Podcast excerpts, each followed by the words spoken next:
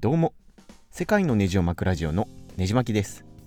最近ゲイの活動をされている方とかゲイポッドキャスターとかにお会いする機会がですね増えてきて、えー、いろんな方からネジ巻きラジオ聞いてますっていう声をいただいたんですけれども、まあ、僕のですねネジ巻きラジオ案外え、ゲイポッドキャストとしてもそのエピソード的にはあ音楽とか映画とか趣味の話が多いんですね。なので、えー、まあ、あの期待に応えるべくちょっとゲイ的な話題も少しずつ増やしていこうかなと思いました。ということで今回ですね、えー、タイトルにもあるように盲目のゲイはいかにして自分が同性愛者と気づいたかという海外のですね掲示板をちょっと紹介したいなと思います。これですね実は昔のブログねじ巻きブログでも書いた記事紹介したことがあるんですけれども、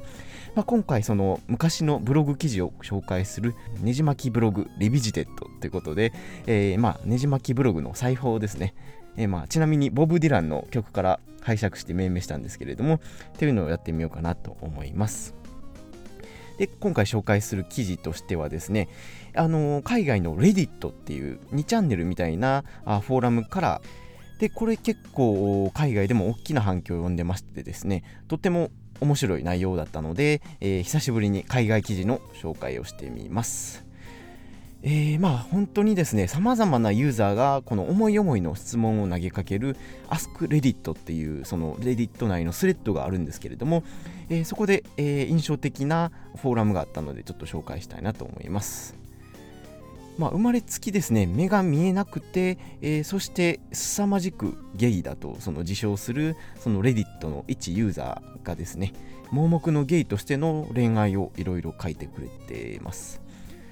で例えばですね誰かを見て心惹かれることってあるだろそんな感じだよ。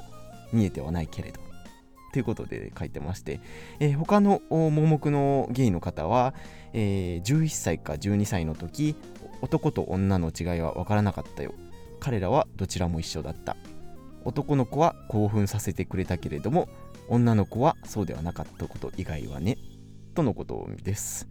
で他のですねいろんなその盲目系ゲイの方が書き込んでてですね、えー、その意見も面白くて、えー、体のどんな部位かもわからないけれども同性に惹かれるんだ。僕のユニークな状況のおかげでゲイであることは選択じゃないことがはっきり分かったんだ。ということで、まああのー、後から選んだチョイスではなくて生まれつき、えー、自分がゲイだっていうのはその盲目のゲイでも同じだっていうのは結構面白い意見だなと思いますし、えー、そしてその彼は続けてですね、えー、僕が誰かに会った時惹かれるのはその声匂い優しさそして困った時に助けてくれる献身さだよということで、ああ、あの、あのってなるかなと思うんですけれども、まあ、あのー、普段ですね、えー、恋愛ってそこまで、えー、深く思い思い思ってやるわけじゃないですけれども、まあ、本当に基本的な部分なんですけれども人を好きになるっていうことはそういうことなんかなって改めて、えー、思わさせてくれる、えー、両エントリーかなと思いました。またですね別のレディットユーザーが言うには果物の匂いを嗅いでこれは美味しいに違いない。と思うだろ？そんな感じさっていう書いてましてですね。あこれ結構的をついた意見だなと思ってまして。まあこの表現はなかなかその本当の盲目者じゃないとできないなってことで、えー、しばらく考え込むほどもういい言葉ないい言葉だなと思いました。他にもですね、えー、これ以上うまく語れないけれど好きな男性の声を聞くと僕は立ってしまうんだ、え、女性が魅力的だと感じたことは一度もないよってな書き込みもあってですね、やっぱりまあ、あの、声とか、あまあ、体の匂いとかですね、えそういった五感を刺激する部分ですね、視覚的な情報以外でも、やっぱり、いろいろ伝わるものがあるんだなっても思いますし、まあ、その他にも彼らを見ることができないとしても僕は身体的に彼らを想像することができる。ということであの視覚なんてですねあの想像力で結構十分カバーできるみたいです。他にもですね、面白い意見があってセクシャリティにもかかわらずほとんどの人はセックスの時にライトを消して目を閉じてキスするでしょって書いてあったって、えー、なるほどねと思って確かにそんな相手の顔をまじまじと見て、えー、セックスするってそんなにないかなと僕の場合は思いますし、え結局はその自分の頭の中の相手を思っていろいろしたりするわけかなと思いますし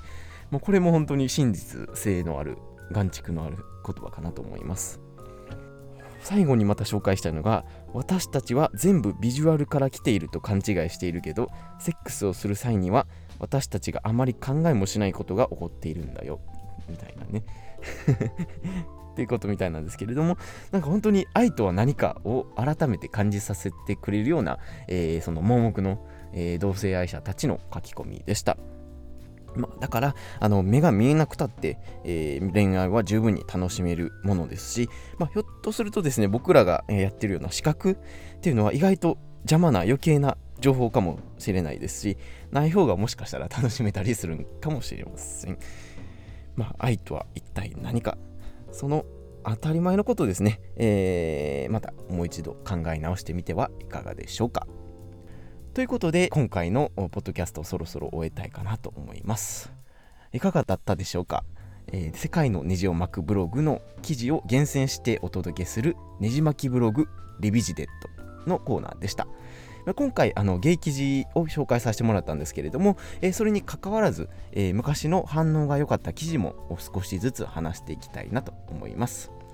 こんな内容のポッドキャスト話してほしいなとか、えー、まあ、あのこんなことを最近知ったけどねじまきさんどう思いますかみたいなことでも何でもいいんで、えー、ツイッターのハッシュタグねじまきラジオにコメントいただければ幸いです。えー、ブログですね、芸的なことだけじゃなくて、音楽とか映画とか、世界一周旅行についても書いてるので、えー、興味のある方はぜひ、ねじ巻きブログでググってみてください。Spotify や iTunes で聞いていただいている方は、ぜひ登録やレビューもお願いします。では、次のエピソードでお会いしましょう。